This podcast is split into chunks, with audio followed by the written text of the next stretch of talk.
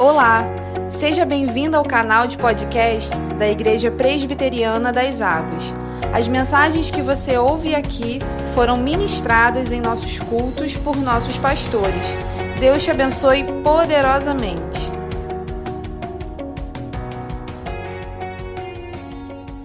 Amém. Louvado seja o nome do Senhor. Você pode assentar. Momento da gente meditar na palavra. Abra aí a sua Bíblia. Na carta aos Efésios, capítulo número 6. Carta aos Efésios, capítulo número 6. Os irmãos estão aqui presencialmente, você que acompanha online, separa esse tempo aí para você ler, para você acompanhar a leitura da palavra. Pegue aí a sua canetinha, o seu bloco de anotações para você poder estar tá anotando um pouquinho daquilo que Deus vai falar certamente ao seu coração nessa manhã. Vamos fechar os nossos olhos, vamos colocar nossas vidas diante do Senhor. Vamos pedir a direção do Senhor para as nossas vidas nesse momento. Deus, obrigado, Pai, obrigado porque estamos diante do Senhor. Pai, em nome de Jesus, venha ao nosso encontro, Pai. Que tudo aquilo que ocupa nossa mente nessa hora, que tudo aquilo que nos cria dificuldades, ó Pai, nessa hora, para compreender a Tua vontade, que o Senhor possa esvaziar nossa mente das nossas preocupações, esvaziar nossa mente daquilo que é inquietação, é desatenção, e que a nossa mente e o nosso coração estejam, Senhor, conectados, ó Deus, naquilo que o Senhor tem a nos dizer nessa manhã. Pai, atua poderosamente por meio da tua palavra, Senhor. Pai, que a tua palavra venha ser transformadora Vai encontro, Pai, das feridas, ó Pai, que carregamos nas nossas almas. Vai encontro, ó Pai, daquilo que tem nos trazido dor, dos nossos traumas. Vai encontro, ó Pai, daquilo que tem, Senhor, sido objeto, ó Pai, de dificuldade na nossa casa, na nossa espiritualidade, na nossa vida emocional. Que o Senhor venha ao nosso encontro e que através da tua palavra o Senhor promova a cura através da tua palavra, o Senhor promova, Senhor, restauração, renovação. Que através da tua palavra, Senhor, o Senhor nos leve, ó Pai, verdadeiramente ao encontro do Senhor. Porque não há, Senhor, lugar melhor, não há, Senhor, visão melhor do que a visão da tua glória, Senhor. Atua, Senhor, pela tua palavra, no mais íntimo do nosso ser, mesmo onde, ó Pai, nós não conseguimos, ó Pai, é, perceber, mesmo aquelas questões que estão entranhadas, ó Pai, no nosso ser, vai ao nosso encontro poderosamente, em nome de Jesus. Amém. palavra de Deus, Efésios 6, a partir do versículo 5, diz assim: Quanto a vós outros, servos, obedecei a vosso Senhor, segundo a carne, com temor e tremor na sinceridade do vosso coração, como a Cristo, não servindo à vista, como para agradar a homens, mas como a servos de Cristo, fazendo de coração a vontade de Deus, servindo de boa vontade, como ao Senhor e não como a homens, certos de que cada um, se fizer alguma coisa boa, receberá isso outra vez do Senhor, quer que seja servo, quer livre e vós, senhores, de igual modo, procedei para com eles, deixando as ameaças, sabendo que o Senhor, tanto deles como vosso, está nos céus, e que para com ele não há acepção de pessoas. Amém. Queridos, uma das maiores dificuldades que nós encontramos uh, é quando a gente limita o evangelho a uma determinada parte da nossa vida. Essa parte que nós chamamos de vida espiritual. E isso fica meio que desconectado das outras partes da nossa vida. A Bíblia nos mostra que o, o Evangelho, no entanto, não pode ser visto como algo estanque, isolado ou desconectado. O Evangelho é o centro de uma grande história que começa no Gênesis, com a criação, e avança progressivamente para o Apocalipse, para novos céus e nova terra criados pelo Senhor. E dentro dessa história, um capítulo muito sério é o que nós conhecemos como pecado. Deus criou o universo, Deus criou o nosso planeta, criou o ser humano, tudo em comunhão e harmonia com Ele. E com todo o potencial e liberdade para vivermos o melhor desse mundo em comunhão com o Criador. Todavia, nós usamos da nossa liberdade para pecar. Quebramos o nosso relacionamento com Deus e todo o universo passou a experimentar uma desarmonia a nossa relação com Deus, a nossa relação com o próximo, a nossa relação com a natureza, a nossa relação com nós mesmos. Tudo foi afetado pelo pecado. De modo que todas as áreas da vida humana, veja você, continuam, isso é importante, continuam sofrendo as consequências da influência do pecado. Cultura, artes, educação, economia, política, ciência, tecnologia, relacionamentos, sexualidade, família e por aí vai. Não há uma área da vida humana que, digamos assim, foi poupada. Tudo passou a experimentar a influência dessa desarmonia com o Criador. E entre essas áreas está o trabalho. Tema que é tratado por Paulo aqui nesse texto e quase com as mesmas palavras lá na carta aos Colossenses, no capítulo 3, a partir do verso 22.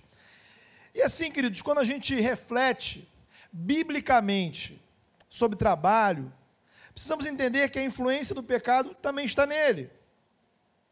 O que é a escravidão, senão a deturpação do trabalho. E o que falar do das condições de trabalho análogas à escravidão, da exploração, do subemprego e mesmo do desemprego? Quantas pessoas lucram às custas da exploração, da dor, do sofrimento do outro?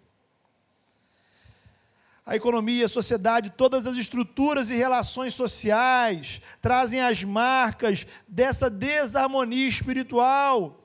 E onde o pecado reina, forças malignas atuam. Então não pense que demônios atuam apenas em pessoas.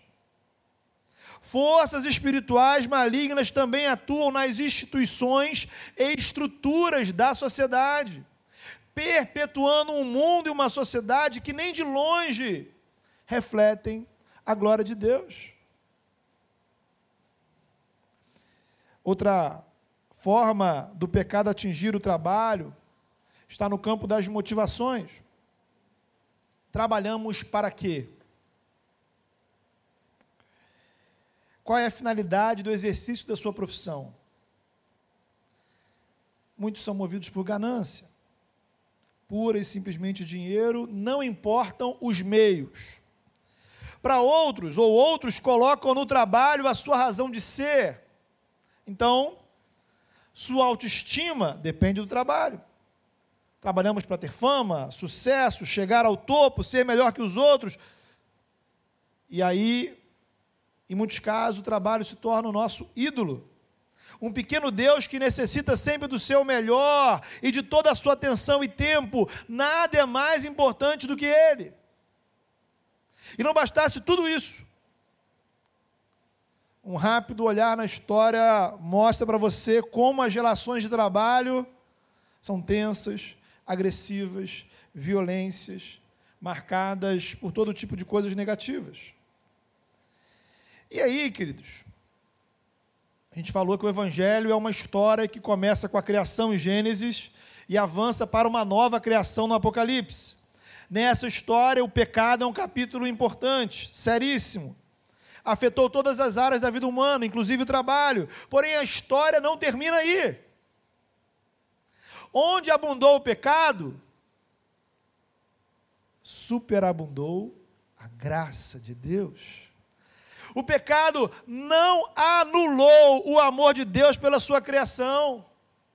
E por amor, por amor, o Eterno, Todo-Poderoso, estabeleceu uma obra de restauração, de reconciliação do ser humano com Ele. E esta obra nós chamamos de Evangelho. Deus enviou o seu único filho que tornou-se ser humano, Jesus, o Messias, que na cruz tomou sobre ele o seu pecado, a sua condenação, a sua morte. Ele é o nosso Salvador, morreu, ressuscitou, e na sua ressurreição, uma nova vida. Veja você, quando Jesus ressuscita, uma nova vida se torna disponível para todos nós. Vida que venceu a morte, vida de comunhão com Deus, vida em abundância, vida eterna. Pela fé em Jesus somos libertos de toda opressão e recebemos essa vida de Deus em nossas vidas, neste exato momento. Você, você, não importa onde você esteja, não importa como foi o seu passado, como está o seu presente.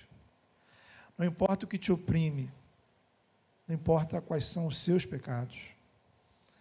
Se você confiar no seu coração e confessar com a sua boca que Jesus é o seu único Senhor, dos céus vem vida, salvação para a sua vida.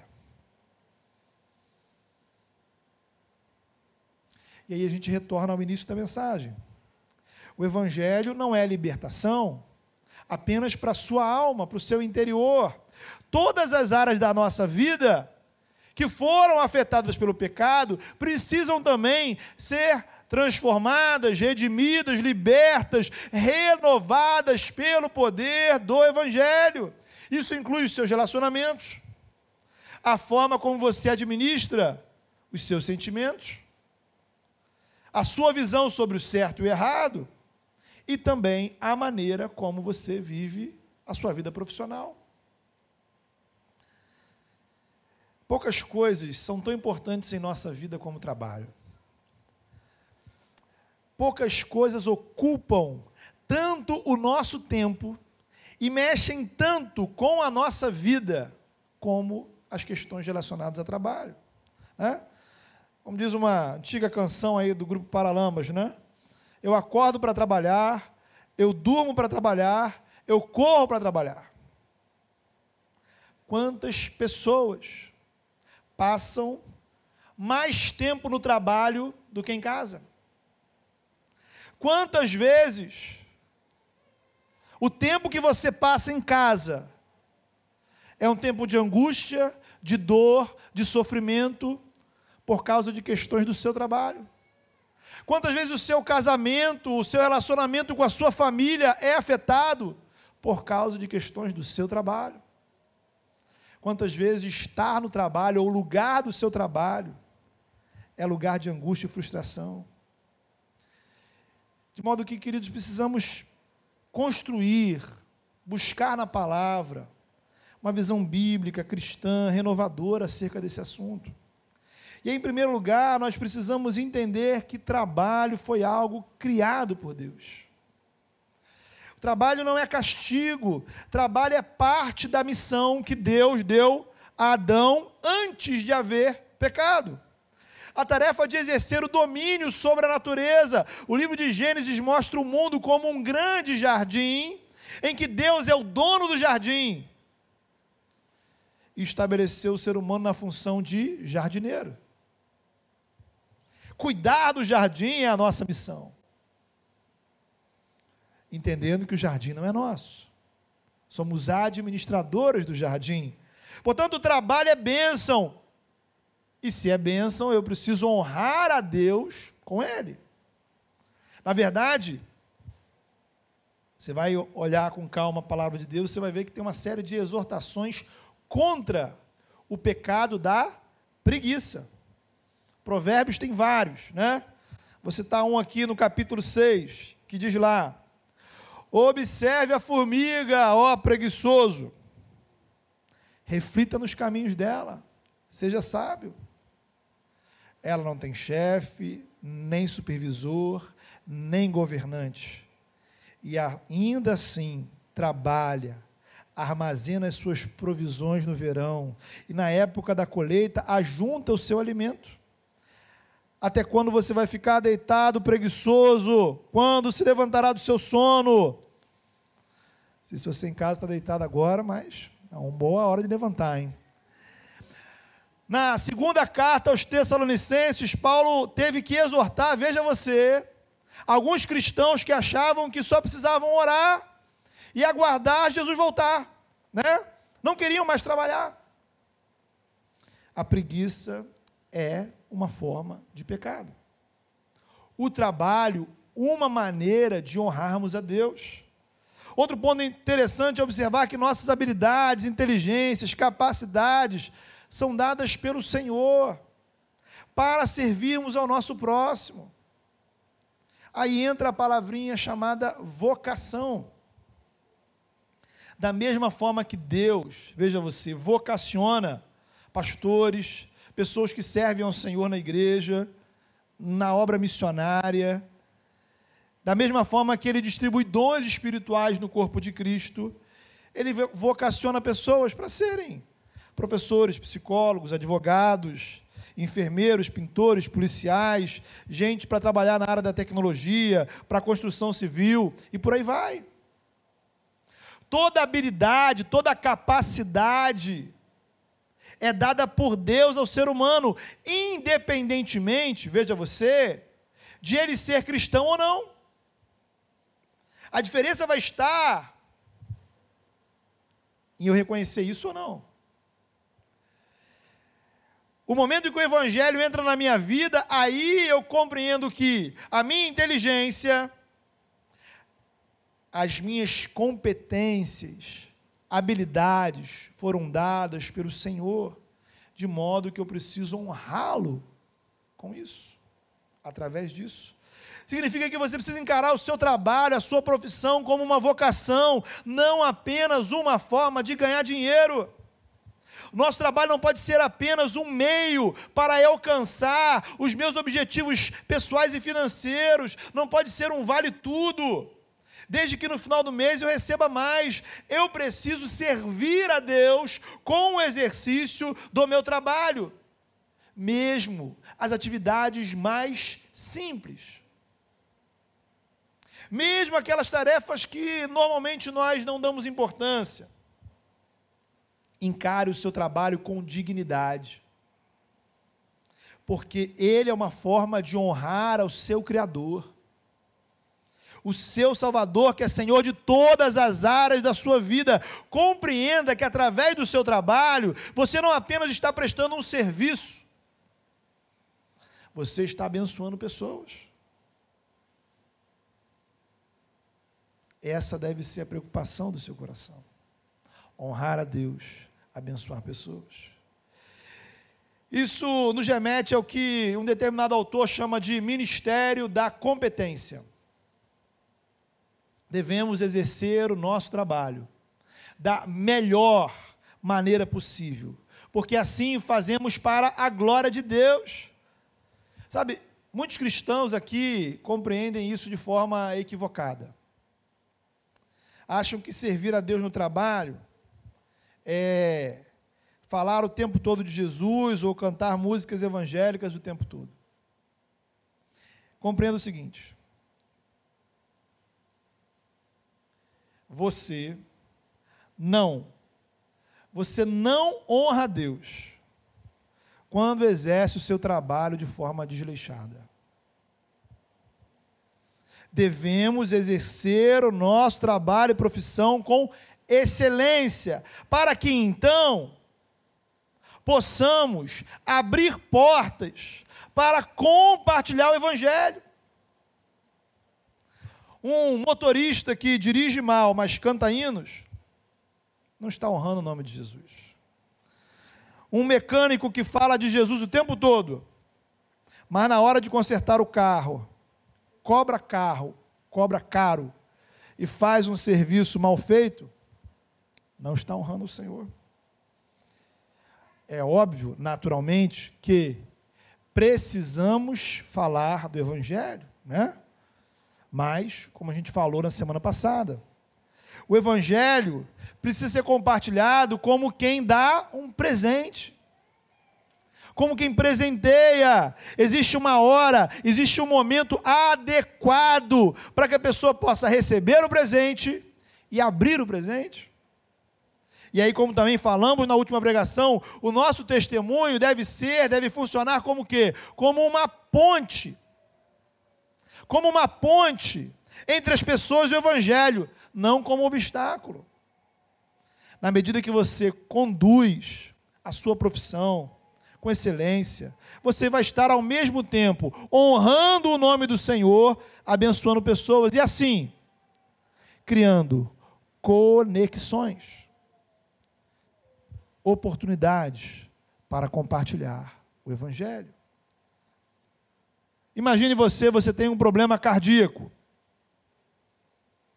que, é que você precisa? Você não precisa de um médico evangélico. Você precisa é de um bom cardiologista. O que, que nós precisamos como reino de Deus? O que nós precisamos é cristãos que se empenhem, estudem, se preparem para serem bons cardiologistas. Profissionais capacitados que vão glorificar a Deus com o exercício da sua profissão. E aí, vão abençoar e influenciar a sociedade, sendo sal da terra e luz do mundo. E assim deveríamos fazer em todas as áreas da vida, em cada atividade, em cada campo de trabalho, até que um dia os melhores cardiologistas, os melhores professores, os melhores comerciantes sejam cristãos. O nosso chamado não é ser sal e luz dentro da igreja, não é ser sal e luz domingo. Não somos sal e luz apenas quando usamos uma camisa escrito Jesus. As nossas atitudes precisam refletir a glória de Deus. Eu sei que talvez você esteja pensando assim: ah, mas se o pastor soubesse onde eu trabalho, se o pastor conhecesse meu chefe, se o pastor soubesse as coisas que eu passo no meu trabalho. Infelizmente, a gente sabe que muitas vezes o nosso trabalho não recebe a devida valorização. Muitas vezes a gente exerce o trabalho nas piores condições possíveis. E isso você deve lembrar que é parte do pecado na nossa, na nossa sociedade, no mundo em que vivemos. São os efeitos do pecado. Agora, não há como a gente viver um outro mundo até a vinda de Jesus. Este é o mundo em que nós somos chamados a servir a Deus. E aí, meu querido, compreenda bem isso. Você não pode usar os problemas do mundo como desculpa para não servir a Deus. Que o mundo jaz no maligno, Jesus já disse há dois mil anos. E ele não falou que quando chegasse 2021 as coisas seriam melhores ou diferentes. O nosso desafio é não se conformar a este mundo e fazer o quê? Fazer o quê? Nos transformar. Pela renovação não da mente do outro, mas da minha mente, é a sua mente, é o seu processo mental que precisa ser renovado, a sua maneira de enxergar a vida que precisa ser renovado. Renovado pelo quê? Pelo Evangelho, pela graça de Deus. O Evangelho é o poder de Deus que nos capacita a viver uma, uma vida diferente. Um dos melhores exemplos disso na Bíblia é a vida de José. A Bíblia nos fala que José teve três trabalhos de administração. No primeiro, ele era administrador da casa de Potifar. Fez com excelência. No segundo, ele foi preso. Desempenhou tarefas com tanta competência que se tornou o administrador da prisão. No terceiro, ele recebeu a incumbência de administrar o Egito inteiro. Em uma casa, na prisão ou no país, ele honrou a Deus com a tarefa que lhe deram. Faça o melhor que você puder. Se prepare mais, estude mais, vá além. Não é porque os clientes merecem o seu melhor, porque os seus colegas merecem o seu melhor, não é porque o seu chefe merece, nem tampouco porque você simplesmente vai ganhar mais. Faça o melhor, porque por esse caminho você glorifica Deus.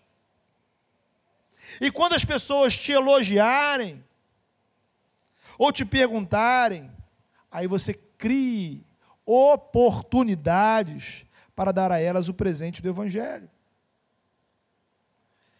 E aí, queridos, quando a gente vai entendendo que o trabalho é parte da nossa fé, é parte do nosso relacionamento com Deus, nós lembramos do Salmo 127.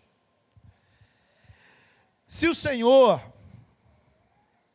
a segunda parte, se o Senhor não guardar a cidade, em vão, inutilmente, trabalham os vigias os seguranças.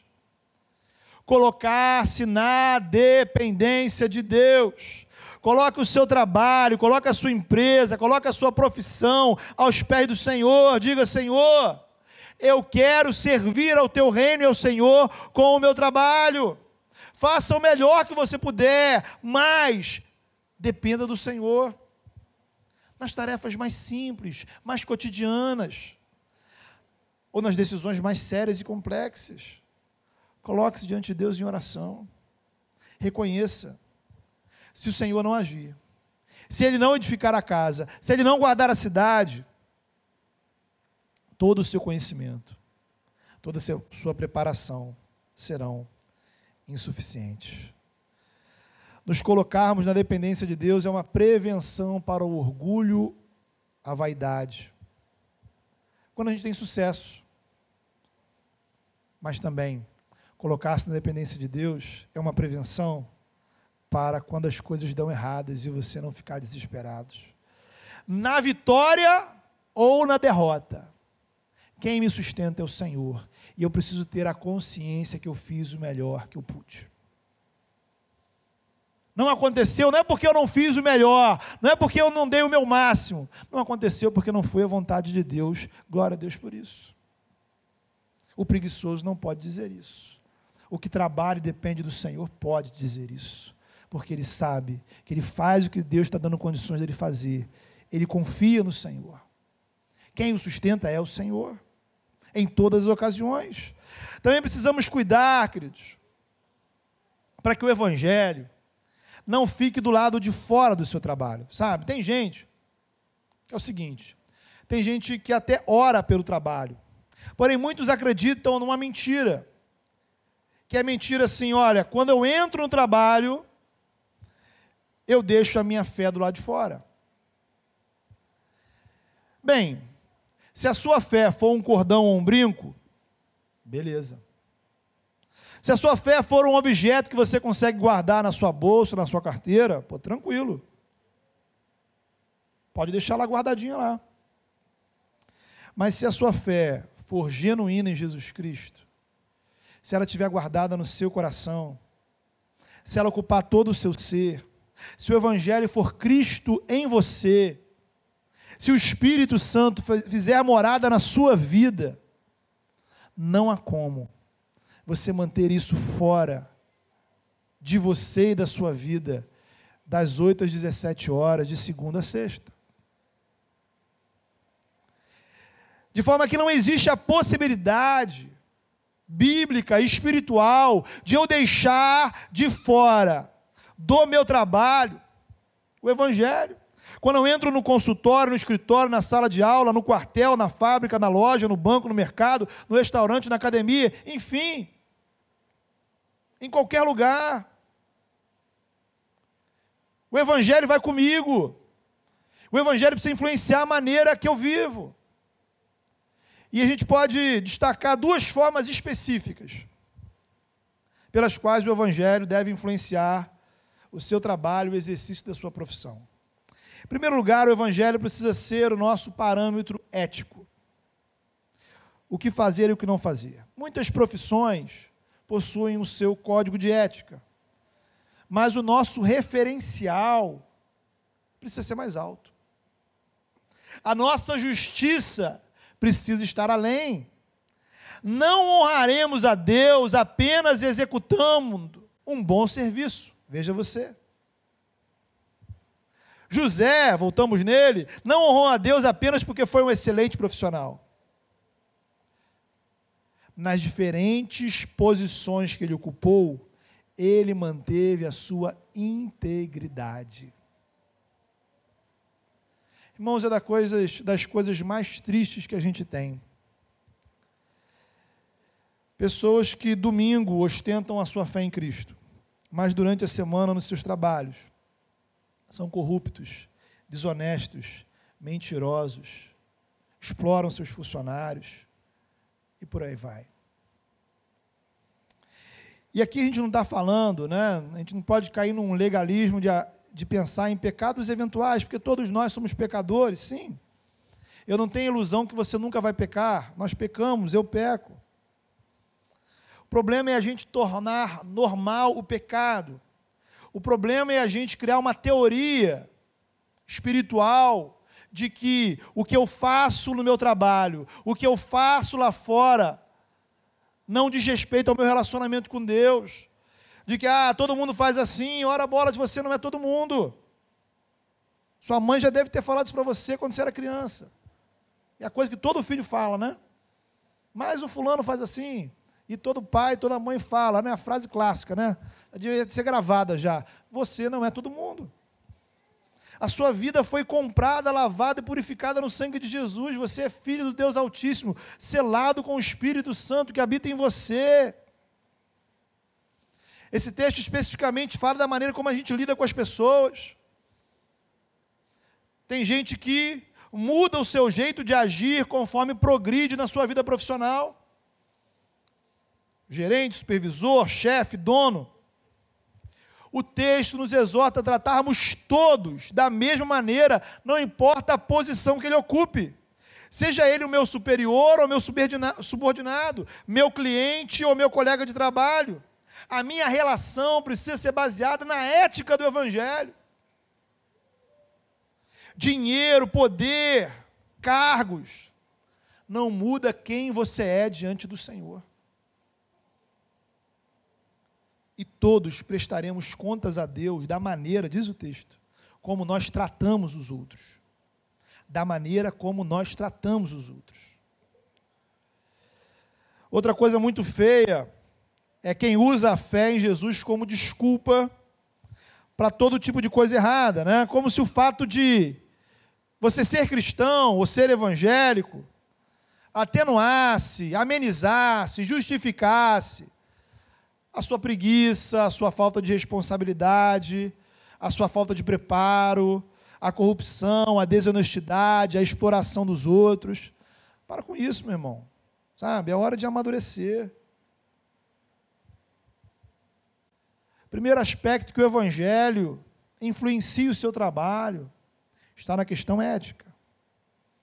Os limites, inclusive, de até onde vai a minha responsabilidade como funcionário cidadão. Porque o único a quem nós devemos obediência integral, incondicional, é aquele que deu a vida por nós. Somente Ele é o nosso Senhor, absoluto, inquestionável, Jesus Cristo, porque Ele também é o nosso Salvador. Segundo aspecto da influência do Evangelho no nosso trabalho é algo mais profundo, porque está no campo dos valores, da visão da vida, da visão do mundo. Esse ponto ele se aplica de forma diferente dependendo do trabalho que você exerce. Né? Vou dar um exemplo. Você vai comprar uma pizza, ou comprar um sapato, ou pintar uma parede. Pelo que eu saiba, não existe uma forma evangélica ou cristã de fazer pizza, né? Ou um tipo de sapato que seja mais bíblico, ou uma cor de parede que seja mais espiritual. Nesses casos, o evangelho não vai influenciar, digamos, o produto, mas as questões éticas que estão envolvidas no exercício, ou seja, a honestidade, a responsabilidade, o respeito, as condições de trabalho, tudo mais. Agora, outras áreas, isso afeta de forma diferente. A maneira como um professor explica um assunto, a maneira como um psicólogo ou terapeuta orienta um paciente, a forma como um jornalista descreve uma notícia, um acontecimento, as letras que um músico compõe, tudo isso será influenciado de um jeito ou de outro pela fé que você possui em seu coração. O seu coração está lá. Você não tirou ele. Ele vai com você. E em qualquer trabalho que você lide com pessoas, veja você, qualquer trabalho que você lide com gente, a maneira como você enxerga o ser humano influenciará você. Quem é o ser humano para você? Isso, se eu administro uma empresa, uma cidade, uma escola, um pequeno comércio ou uma multinacional.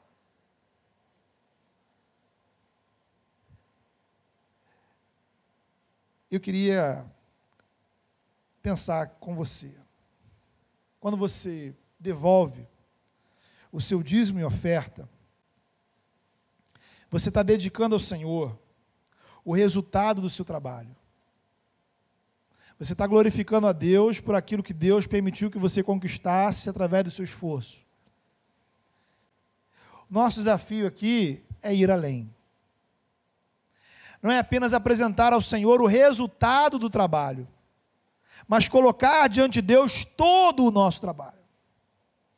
Não é servir a Deus apenas no domingo, no culto na igreja, mas servir ao Senhor e ao reino com a sua profissão, como? Fazendo com excelência. Fazendo segundo o padrão ético da palavra. Fazendo de forma que o nome do Senhor seja glorificado. Fazendo segundo os valores do reino, os princípios do reino. E para terminarmos,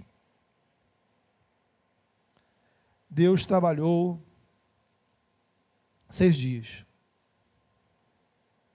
e descansou.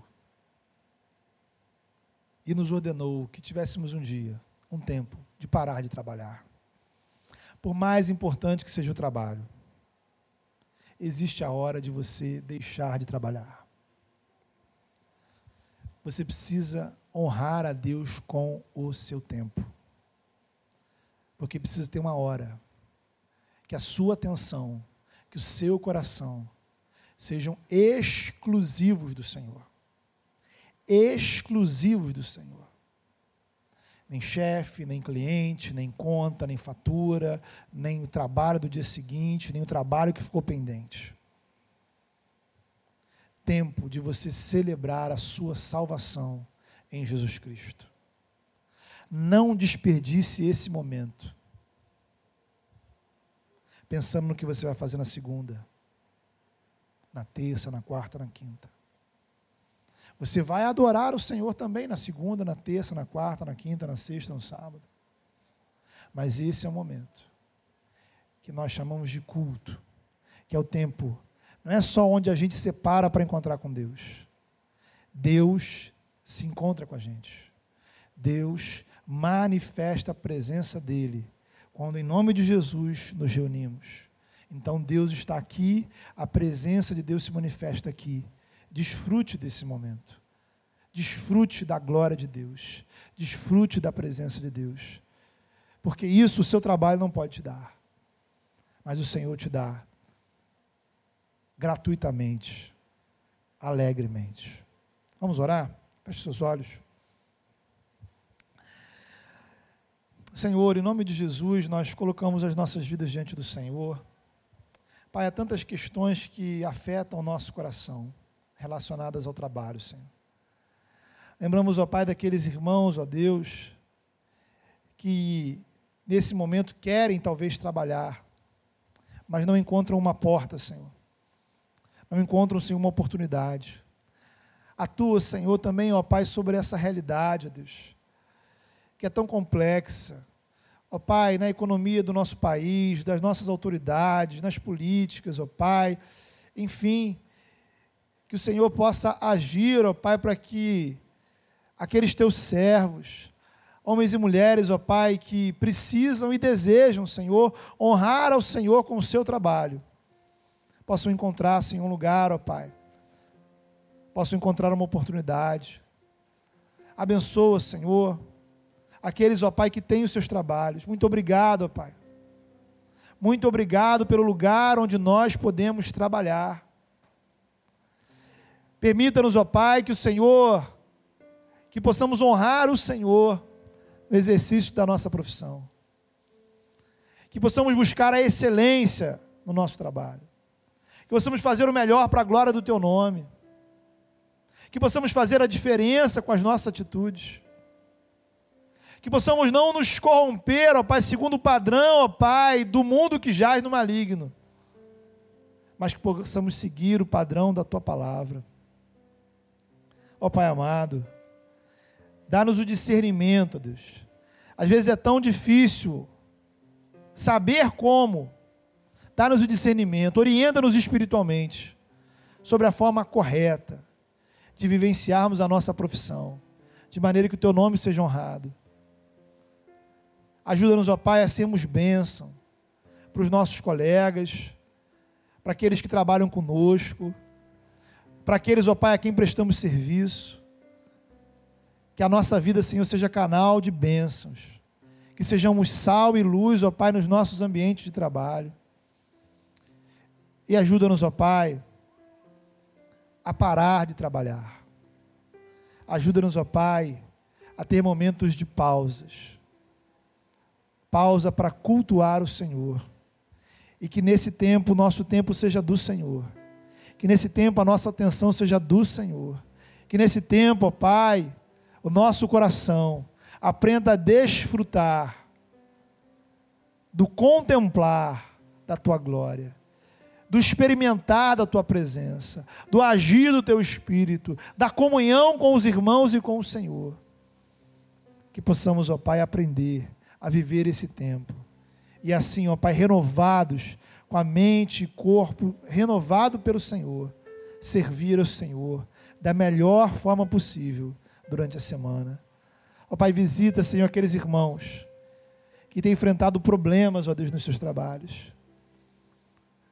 Problemas de toda ordem, problemas, ó Pai, que têm trazido angústia, sofrimento, dor. Ó Pai, em nome de Jesus, atua, Senhor, com transformação. Atua, Senhor, com mudança. Abre portas, ó Pai, para aqueles irmãos, ó Pai, que já não conseguem mais suportar o lugar, ó Pai, de seus trabalhos. Levanta, Senhor, homens e mulheres, ó Pai, servos do Senhor, que possam, Senhor, abrir frentes de trabalho, Senhor, que reflitam os padrões do Teu reino, Senhor. Ajuda, Senhor, aqueles que precisam perseverar, que precisam se manter, dê força, dê sabedoria. E atua, Senhor, curando, curando, ó Pai, redimindo aqueles lugares, ó Pai, que estão completamente, ó Deus, afundados em uma série de situações, ó Pai, pecaminosas. Que a cura do Evangelho chegue ali, Senhor, para a glória do Teu nome. Abençoa a Tua igreja. Abençoa cada culto que prestamos. Que aqui, Senhor, porque nós desejamos, porque a Tua palavra diz, porque nós precisamos venha ao nosso encontro, manifesta a tua presença, resplandeça a tua glória. Em nome de Jesus. Amém.